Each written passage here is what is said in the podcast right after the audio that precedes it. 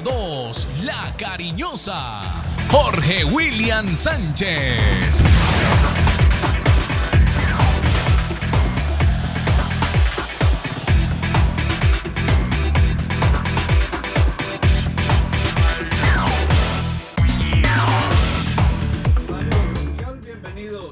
Aquí estamos, estos son los dueños del balón, la dirección de Wilmar Torre Londoño. Muchas, muchas noticias, mucho acontecer deportivo, mucho fútbol local, nacional e internacional. Lo que tiene que ver con el blanco blanco. Aquí estamos con eh, la introducción, los titulares de lo que va a ser nuestro espacio de hoy, con los eh, diferentes invitados y los temas a tocar hoy en los dueños del balón.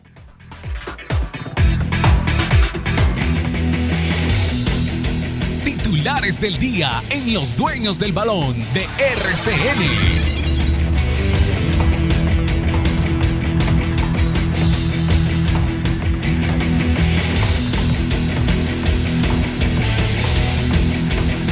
Colombia le da vuelta al partido ante México con doblete de Luis Fernando Sinisterra. El ex Once Caldas anotó en los dos juegos amistosos de la selección y se perfila como una de las cartas fuertes de Néstor Lorenzo. Deportivo Pasto venció a Cortuluá y ahora es segundo de la Liga Betplay con 26 puntos. Se juegan los primeros 90 minutos de la final de la Copa Betplay. En disputa, un cupo a la Libertadores 2023. Once Caldas prepara el juego ante Jaguares. Celis y Artunduaga estarían descartados para este compromiso. Tercera salida de la selección Colombia femenina de voleibol ante Brasil. Debe ganar si espera clasificar a la siguiente ronda.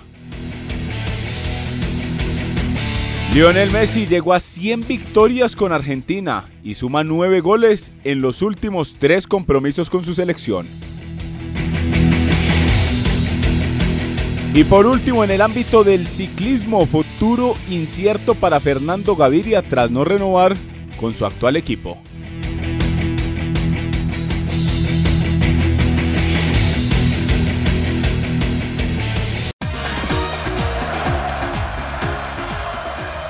De lunes a viernes, el programa que le gusta a la gente, los dueños del balón.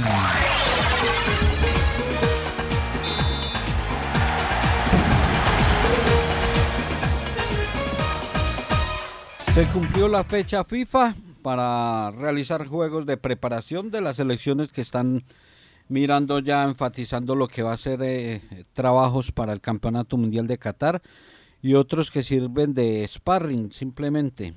Y otras elecciones eh, pensando en, en el dinerito que les puede entrar a sus diferentes federaciones, caso la colombiana. Colombia ante México anoche Tres goles por dos eh, ganó el seleccionado colombiano. Dos anotaciones de Luis Fernando Sinisterra, indudablemente de esta gira el jugador más destacado, marcó en los dos partidos y un buen gol de Wilmar Barrios. Como resultado, eh, seguramente eh, va a ser más importante para ellos que para Colombia, porque hoy le están dando hasta con el balde al técnico de la selección mexicana por esa derrota. Puede ser un amistoso, puede ser de recocha, pero México ganando 2-0 y termina perdiendo 3-2 y allá sí que hay divisiones, entonces eh, hay más problemas por los lados de México y por Colombia, sacando conclusiones, el técnico llenándose de información, pero hay que entender que son de estos dos partidos eh, simplemente amistosos. Eh, cuando llegue la competencia, todavía pasarán muchos meses y los que hoy están en un buen momento, esperemos que pasa en 3, 4 meses. Y los que hoy la gente está descartando, eh, están pensionando, Esperemos cómo están dentro de tres o cuatro meses. Partido dividido en dos partes, Jorge. Un primer tiempo muy malo para el conjunto colombiano. La verdad, eh, México lo sometió, eh, le metió ritmo al partido, consiguió las dos anotaciones y se veía como oscura la noche para el seleccionado colombiano. Sin embargo, Néstor Lorenzo para el segundo tiempo hizo tres sustituciones que fueron claves. Una la de Rafael Santos Borré por Falcao García la otra la de Jorge Carrascal por James y también el ingreso de Luis Fernando Sinisterra. Con esto el equipo ganó velocidad, ganó profundidad, apareció Luis Fernando Sinisterra para en cinco minutos poner el empate y después el buen gol de Wilmar Barrios para el 3 por 2 final que le permitió a Colombia quedar con buenas sensaciones en su último eh, partido del 2022, porque ya habrá que esperar hasta el próximo año, hasta el 2023, para que el equipo nacional vuelva a competencia. La eliminatoria, dicen algunos, que podría empezar en el mes de marzo aunque también existe la posibilidad de que la en unos meses, ya que eh, el, Mundial se jugará hasta el mes de diciembre, hasta los últimos días del mes de diciembre, y por eso es que podría eh, correrse algunos meses para que comience pues entonces la eliminatoria de cara al Mundial que se va a disputar en el 2026. Muy bueno por Luis Fernando Sinisterra. Sigue siendo una de las cartas fuertes de esta selección Colombia. Muestra buenas cosas. Anotó tres goles en la gira, uno ante Guatemala y dos ayer. El de mayor factura, diría uno, Jorge, que fue el de golpe de cabeza porque se levantó muy bien, le ganó a su, le ganó a su defensor y anotó el 2 por 1 ahí comenzando ese segundo tiempo para darle ese ánimo que necesitaba el conjunto nacional. Y no solo en la faceta ofensiva. Si usted ve el trabajo el trabajo de Luis Fernando Sinisterra también es importante en la faceta defensiva con la pelota, eh, con la pelota eh, en contra, porque ganó varios duelos, se levantó bien y entonces ahí eso es de, los, de las cosas buenas que deja Luis Fernando Sinisterra en esa gira. Eh, hay jugadores que el técnico ya los tiene referenciados, otros que apenas se está encontrando. Extrañamos que no haya, no haya utilizado Oscar Estupiñán en ninguno de los dos partidos ni un solo minuto. Eh, Jairon, Jairon Asprilla, Yasser, Yasser Asprilla y, y Oscar Estupiñán, los dos que, que no actuaron, además de los dos arqueros. Yasser, eh, acuerdo de que anotó con Guatemala, el que no actuó fue Estupiñán. Sí, sí, sí, sí, sí. Eh, no, me falta es el lateral ya. Ya, ya me voy a acordar. Jairo Moreno. Jairo Moreno. exacto. Jairo, Moreno. Jairo Moreno sí no tuvo minutos. Estaba confundiendo. Jairo Moreno y Oscar Estupiñán fueron los dos que no actuaron ni un solo minuto con esta selección Colombia. Y una selección Colombia que, que muy buena taquilla, muy buena asistencia. Seguramente a los empresarios les quedó muy buen dinero en los dos compromisos y, que el técnico aproveche y aproveche todo este tiempo para que siga habiendo jugadores. Eh, lo próximo puede ser un partido en enero ante Estados Unidos, pero con una selección del fútbol colombiano, porque no es fecha FIFA, entonces no convocarían eh, jugadores del exterior. Pero por ahora pasa eso, queda en la historia como anécdota, como estadística, la victoria de Colombia, tres goles por dos ante México y los tres goles que marca Luis Fernando Sinisterra en los dos pedazos de partido, porque en ninguno fue titular. Ingresó y marcó los tres goles, convirtiéndose eh, al momento en el goleador en esta nueva área de, del técnico Lorenzo. Y otros datos que dejó esta jornada FIFA fue la victoria de Argentina, tres goles por cero ante Jamaica, haciendo Messi historia, llegando a 100 victorias con el conjunto argentino, mientras que Brasil no tuvo problemas, hablando de equipos sudamericanos que van a estar en el Mundial, eh, ante Túnez, goleando cinco goles por uno en esta fecha FIFA. Ya lo que se viene, Jorge, ya es el, Mundial. Dentro de, poco, dentro de pocos días, el Mundial está solo 55 días, 54 si no estoy mal.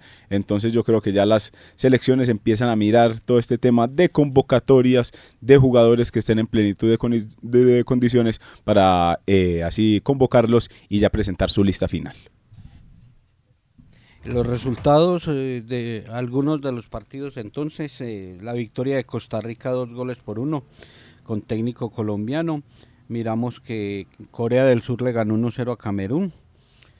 Ecuador empató 0-0 con Japón.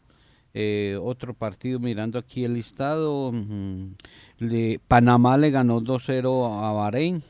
Panamá donde hay una presencia de jugador colombiano. Uruguay eh, le ganó 2-0 a Canadá. Panamá con presencia de un jugador del Once Caldas.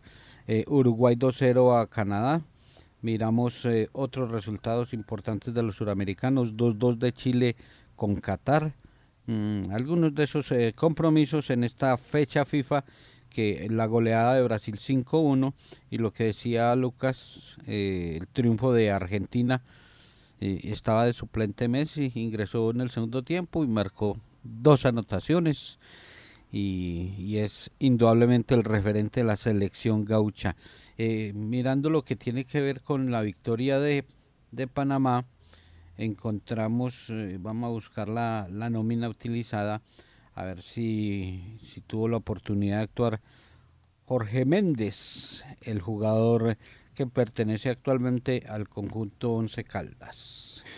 Y de esta manera el recorrido internacional lo terminamos con todo el tema que se dio en el, eh, en el estadio donde la selección Colombia se impuso tres goles por dos. De esta manera, entonces el conjunto eh, colombiano sumó dos victorias, sumó eh, ante Guatemala cuatro por uno, ante México tres goles por dos y ya a la espera de lo que pueda pasar el próximo año. Como lo decía usted Jorge, hay que esperar el tema de, de, de las convocatorias y no por los que jugaron ayer mal, por ejemplo, el tema de James Rodríguez, el tema de Falcao, el tema de Cuadrado, ya es para que no vuelvan a la selección y dejarla y dejar el conjunto nacional en manos de los jóvenes. No, usted sabe que en todas partes y en todas las profesiones hay que tener esa, esa mezcla de gente con, de gente experimentada, gente con sabiduría, gente que ya haya tenido eh, bagaje en las, en las diferentes disciplinas y otros que llegan con la sangre nueva a imponer nuevas cosas. Entonces, por eso es que hay que esperar, hay que mirar bien el tema de convocatorias para el próximo año, donde eh, la selección Colombia ya va a empezar entonces el camino hacia el Mundial 2026. Fútbol colombiano, Deportivo Pasto ganó, segundo en la tabla de posiciones. Hoy tenemos eh, primeros 90 minutos de la final de la Copa. Ya venimos para hablar del el balompié nuestro. Dueños del balón. La verdad por encima de todo.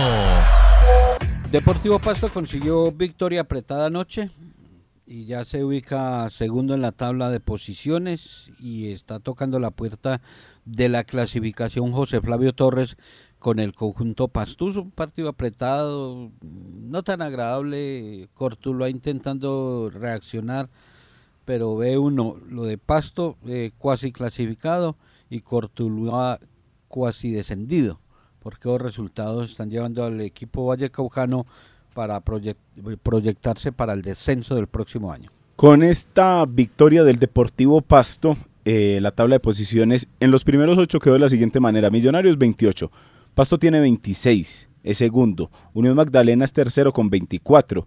Río Negro Águilas es cuarto con 23 unidades, Nacional quinto con 22 y tiene a la espera un partido, al igual que Río Negro Águilas. América de Cali ya tiene la totalidad de sus compromisos hasta la fecha y es sexto con 22.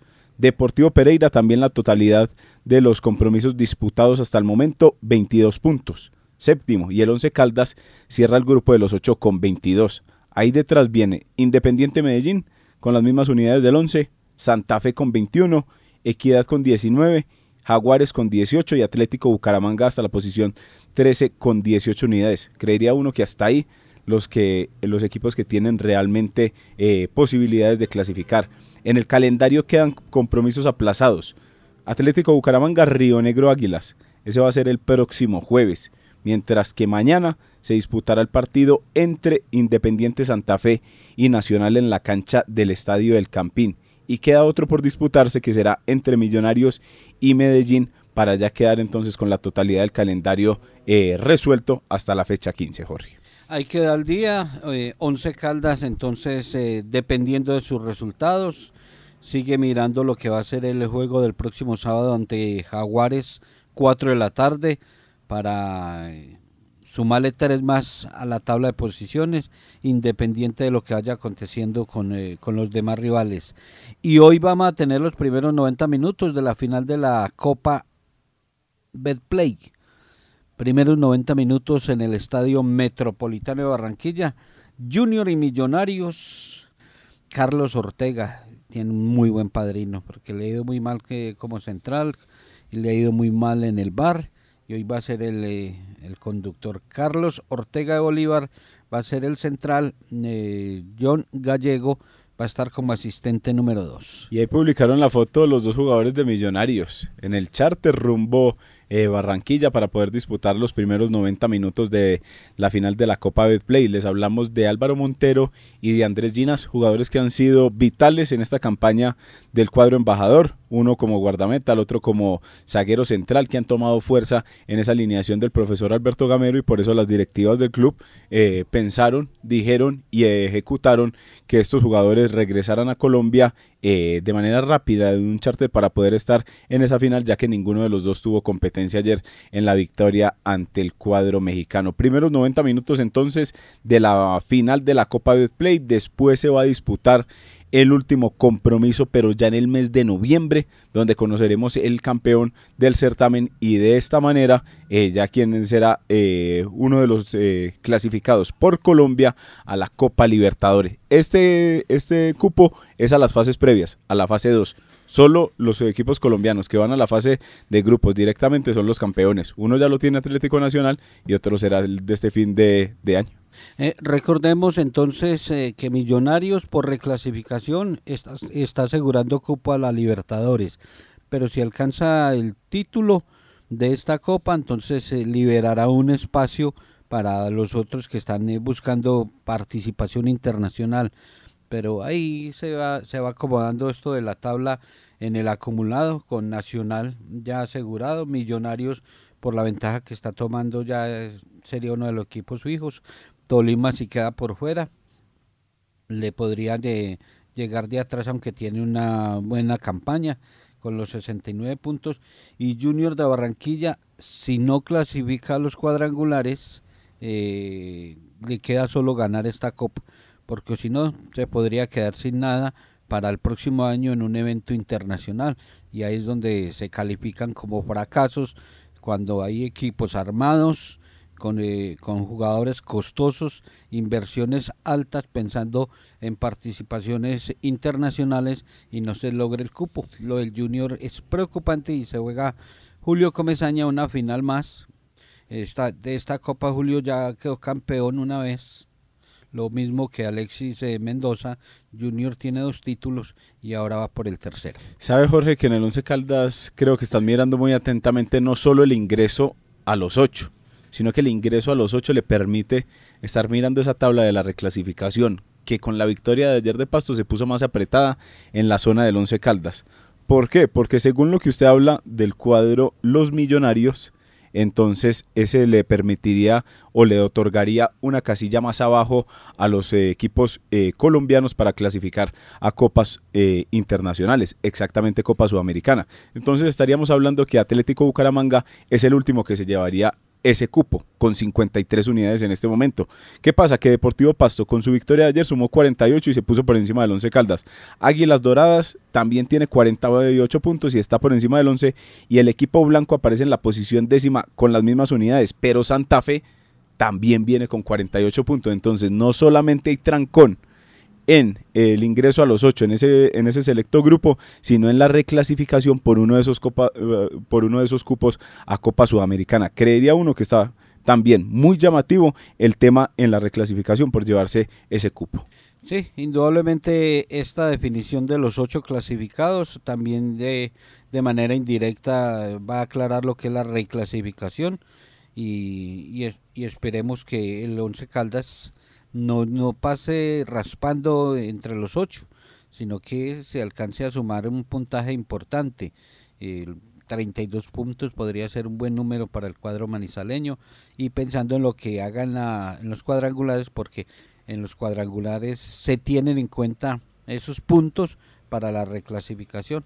Eh, por eso es primordial clasificar entre los ocho y ya ir mirando la acumulada. Y sabe que es primordial, algo que hablamos eh, fuera de micrófono hace poco, que Bucaramanga, equipos por ejemplo como Bucaramanga, Independiente Santa Fe, no le había contado a Envigado, que también trae 48 puntos, y Envigado no clasifiquen al, grupo de los ocho, porque como usted lo manifestaba en alguna oportunidad, si estos equipos quedan eliminados, obviamente salen de la lucha, porque el Once Caldas eh, va a sumar, creería uno que si clasifica va a sumar dentro de los cuadrangulares. Entonces ahí, por ejemplo, el caso de Bucaramanga está por fuera del grupo de los ocho, y ahí entonces es uno de los equipos a los cuales se puede superar.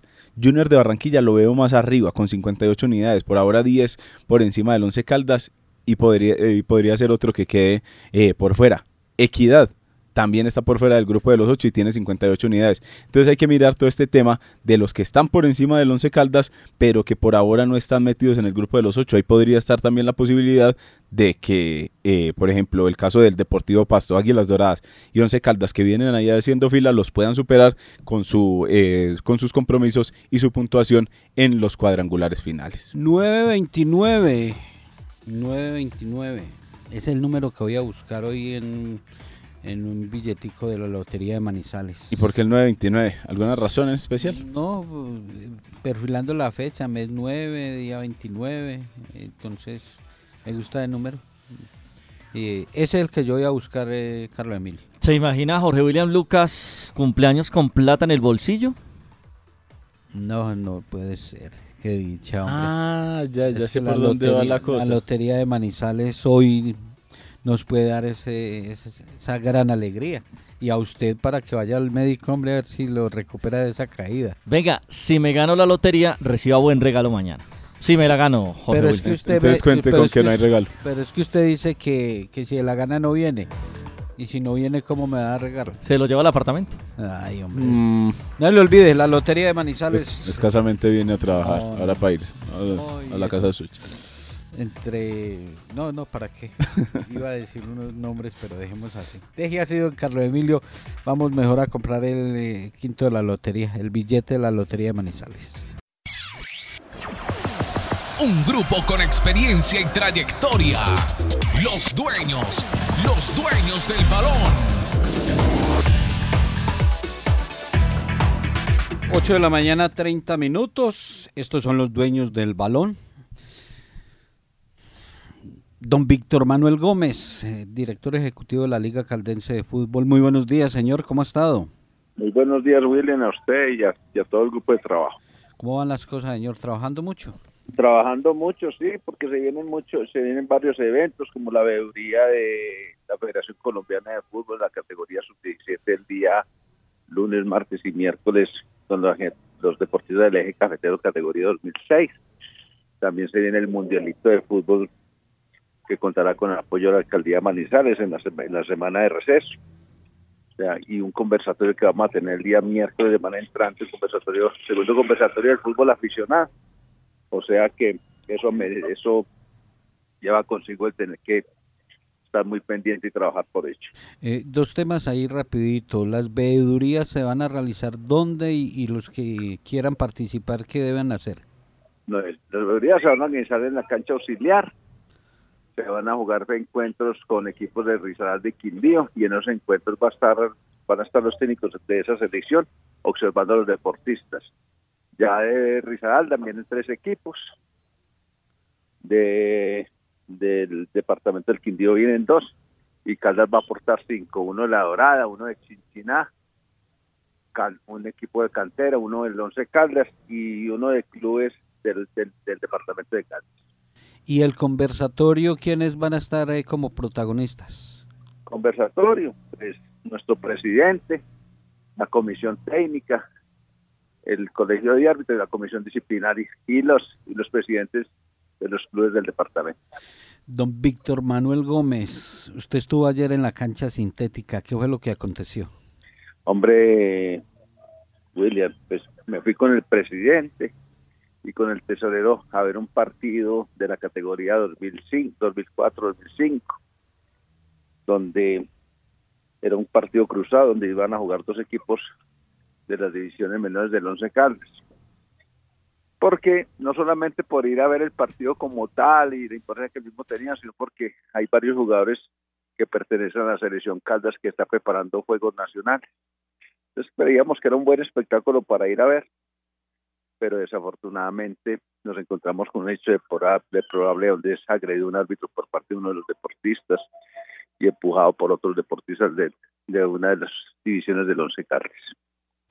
O sea, era un partido entre equipos simultáneos del Once Caldas, eh, de los de los dos conjuntos. Eh, entiendo que uno lo dirige Jaime Yepes.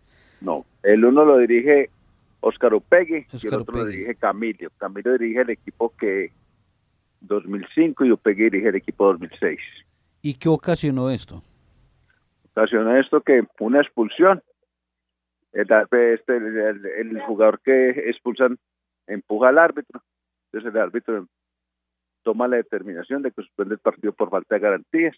El deportista está en el, ya está en el banco y sale corriendo hacia el hacia el, hacia el hacia la retorno arbitral y agrede a uno de los jueces de línea. ¿La agresión es un golpe directo y, o, o, solamente el empujón? No, no, no. Ahí le empujón al árbitro central. Sí. Eso ocasiona, expulsa al árbitro central, lo empuja, ¿cierto? Y luego lo cogen los compañeros y lo, y lo, lo, lo, desplazan hacia el banco. Pero cuando el árbitro toma la determinación de suspender el partido, el muchacho este sale, sale corriendo y agrega al árbitro a uno de los jueces del INE.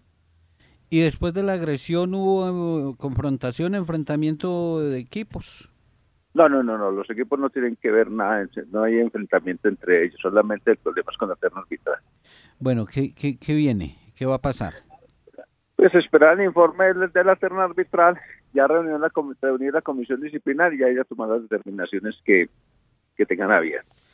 Pero muy triste, muy triste que, que Once Caldas, eh, con sus, grupos, sus equipos, los que eh, deben dar el ejemplo, eh, terminen en estas situaciones y jugadores pues eh, seguramente ya en la parte interna en el conjunto Once Caldas deben de tomar la decisión pero eh, esa esa no es la imagen que se quiere proyectar de un equipo profesional con sus divisiones menores. No y más en estos momentos en los cuales la intolerancia está afectando mucho el desarrollo de los diferentes encuentros de fútbol. Entonces pues uno procura porque en los mismos los dirigentes y los técnicos impartan el suficiente conocimiento para que estos muchachos no reaccionen de esa manera. ¿Va a viajar a Bogotá, final nacional de fútbol sala? No, William, toca quedarme trabajando en lo, como te dije, en el conversatorio, en, las veedorías y en la preparación del mundialito. Don Víctor, un abrazo muy amable. A usted muy amable, Willy. Que esté muy bien. Gracias, muy amable. Víctor Manuel Gómez y en compañía del presidente presenciaron este hecho. Y ya esperamos que en el 11 Caldas eh, se tomen las decisiones pertinentes porque además de la, de la sanción, de la suspensión que debe venir de parte de la liga y, de, del torneo, en el 11 Caldas también tiene que meter mano dura.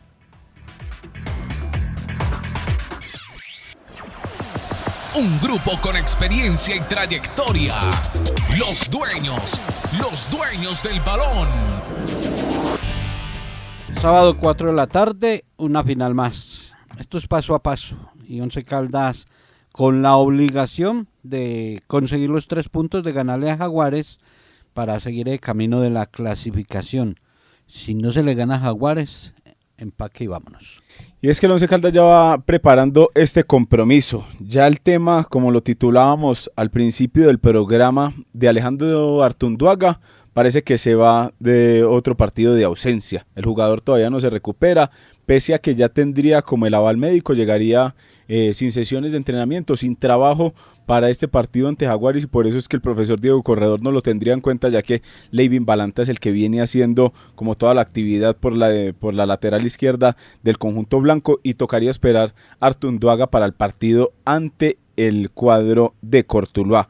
Mientras que eh, Guillermo Celis sigue también en, proceso de recuperación. Este jugador que salió lesionado en el último compromiso del Once Caldas en condición de local y parece que también todavía no le va a dar para este eh, juego ante Jaguares el, el, sábado a las 4 de la tarde en la cancha del Palo Grande. Esas las dos eh, como caras de lesiones que tiene el Once Caldas para este compromiso. Hoy debe regresar al país y a la ciudad Jorge Méndez. Ayer tuvo la oportunidad de actuar algunos minutos con la selección panameña en el eh, compromiso amistoso y, ya eh, retorna y se convierte en otra alternativa más para el profesor Diego Andrés Corredor para armar esa nómina, esa nómina que esperamos sea ofensiva, de propuesta, que, que, busque el resultado, que se consigan los tres puntos, pero ante Jaguares, mm, respetando mucho al señor eh, Alexis Márquez, que además Alexis Márquez siempre ha sido piedrita en el zapato para el Once Caldas, pero el equipo de Jaguares hoy eh, está en un nivel muy, muy bajo y Once Caldas eh, ese partido del sábado debe superarlo con una victoria sin tanto sufrimiento y que esos tres puntos lleguen a la tabla. La sesión de hoy de trabajo del Once Caldas será importante para ya ir perfilando el equipo que disputará este compromiso. Pero los primeros indicios que empieza a mostrar el profesor Diego Corredor, según la eh, práctica efectuada ayer en la cancha de Termales el otoño, puede ser el regreso de Marlon Piedradita a la alineación titular como lateral derecho, este jugador que estuvo ausente en el partido ante Bucaramanga, se mantendría Juan David Rodríguez ahí en la mitad del terreno de juego. Y también el caso de Mauricio Gómez, que le dejó una buena impresión al técnico en el, eh, en el compromiso anterior por la fecha 14 y se mantendría entonces como extremo. Más o menos hay que mirar también el tema de Iron del Valle si lo va a volver a poner en punta, si lo va a volver a poner eh, como extremo en el cuadro 11 Caldas o lo va a mantener en el banco de suplentes, como lo hizo en el último partido. Ahí es donde están las dudas, pero la que se va como eh, perfilando como una de las fijas puede ser la de Marlon Piedradita como lateral derecho en reemplazo de Jorge Cardona, hablando de algunos de los movimientos que va teniendo el equipo de cara al compromiso del fin de semana. Un grupo con experiencia y trayectoria. Los dueños, los dueños del balón. A esta hora tenemos otro invitado en Los Dueños del Balón. Se trata de Sebastián Giraldo, el presidente de la Liga Caldense de Tenis. Sebastián, muy buenos días y bienvenido a Los Dueños del Balón. ¿Cómo ha estado? Buenos días, Lucas. Muchas gracias por la invitación y un cordial saludo a los dueños del balón. Cuéntenos qué se va a realizar en la próxima semana en nuestra ciudad. Tenemos entendido que se va a realizar el torneo futuro, pero más detalles de ello. Bueno, efectivamente, desde el día 2 de octubre hasta el 9 de octubre se va a realizar el torneo internacional futuro, un torneo profesional que recoge más de 60 tenistas profesionales de más de 15 nacionalidades y que van a estar acá en la ciudad de Manizales mostrándonos el mejor tenis del mundo. Al que le gusta el tenis, ¿dónde puede ir a ver estos partidos en las fechas mencionadas? Bueno, desde este domingo vamos a tener tenis desde las 10 de la mañana en Tenis Club Manizales y la Liga Caldense de Tenis de Campo. Esto es en la Unidad Deportiva Palo Grande, en las canchas que quedan ubicadas en este complejo. ¿Algún jugador relevante para observar, como de esa carta fuerte que traigan o que venga a Manizales eh, para disputar este torneo?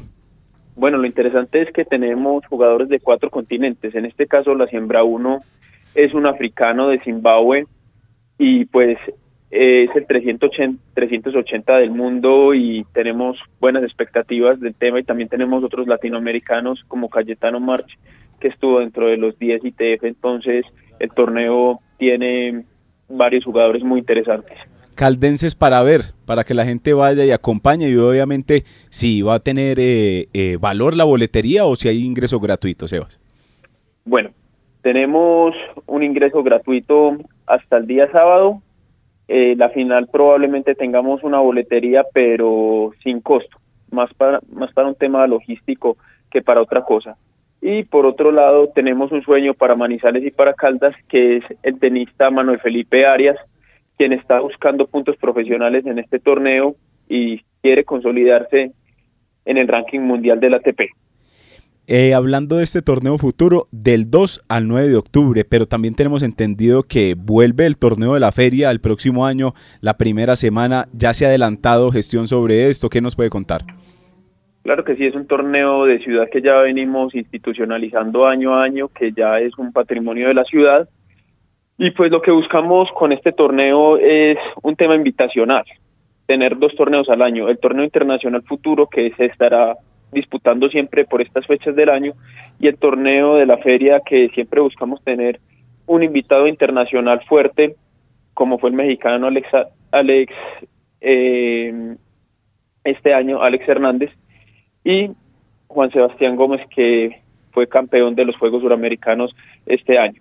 Entonces vamos a ver quién viene de invitado el otro año, pero claro que seguimos con el torneo internacional de la feria también. Estaremos pendientes entonces, Sebastián, porque el tema del tenis también lo podemos tratar aquí en los dueños del balón, todo este tema del futuro también de la Feria de Manizales y obviamente los torneos eh, también que ustedes hacen a nivel local para el desempeño de tenistas eh, locales que se han venido desempeñando bien durante eh, los últimos días y sobre todo los últimos meses. Claro que sí, qué bueno eso y qué bueno el apoyo que le están dando al tenis por parte de los medios de comunicación para que más gente se dé cuenta de este deporte y lo empiece a practicar. Un abrazo, Sebastián, y muchas gracias por estar aquí con los dueños del balón. Gracias a los oyentes de los dueños del balón. Gracias, Lucas. Un abrazo.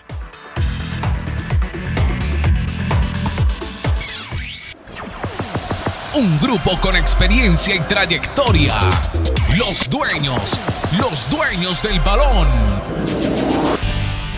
El calendario para este fin de semana que comienza el próximo viernes entre Medellín y Alianza Petrolera, muy pendientes también de este compromiso ya que Medellín viene buscando la opción de clasificarse a los cuadrangulares. El sábado Cortuluá a 2 de la tarde ante Atlético Bucaramanga, 11 Caldas desde las 4 y 5 de la tarde ante Jaguares. Eh, llámase tarde sobre las 6 y 10 Equidad Millonarios y cierran la jornada del sábado Río Negro Águilas Tolima, buen compromiso este. Mientras que el domingo cuatro compromisos también Pereira Pasto, Junior Cali, América Nacional y Santa Fe Envigado. Una gran programación para el día domingo, mientras que el lunes ya la van, a, cerrar la fecha 15 del fútbol profesional colombiano, Patriotas Unión Magdalena. Importantes y sobre todo determinantes algunos compromisos para ver quién se afianza al grupo de los ocho o quién se va cayendo. 8 de la noche, Junior Millonarios en el Metropolitano, primer partido de la final de la Copa. 8 de la noche, Boca Juniors, Quilmes de la Copa Argentina. Fútbol eh, para observar hoy en el eh, balompié colombiano y en el eh, fútbol internacional. Nos vemos, don Lucas. Ah, nos vemos, Jorge. Don Carlos, muy amable. Carlos Emilio Aguirre en la producción general. Gracias por estar con nosotros. Chao, que estén bien.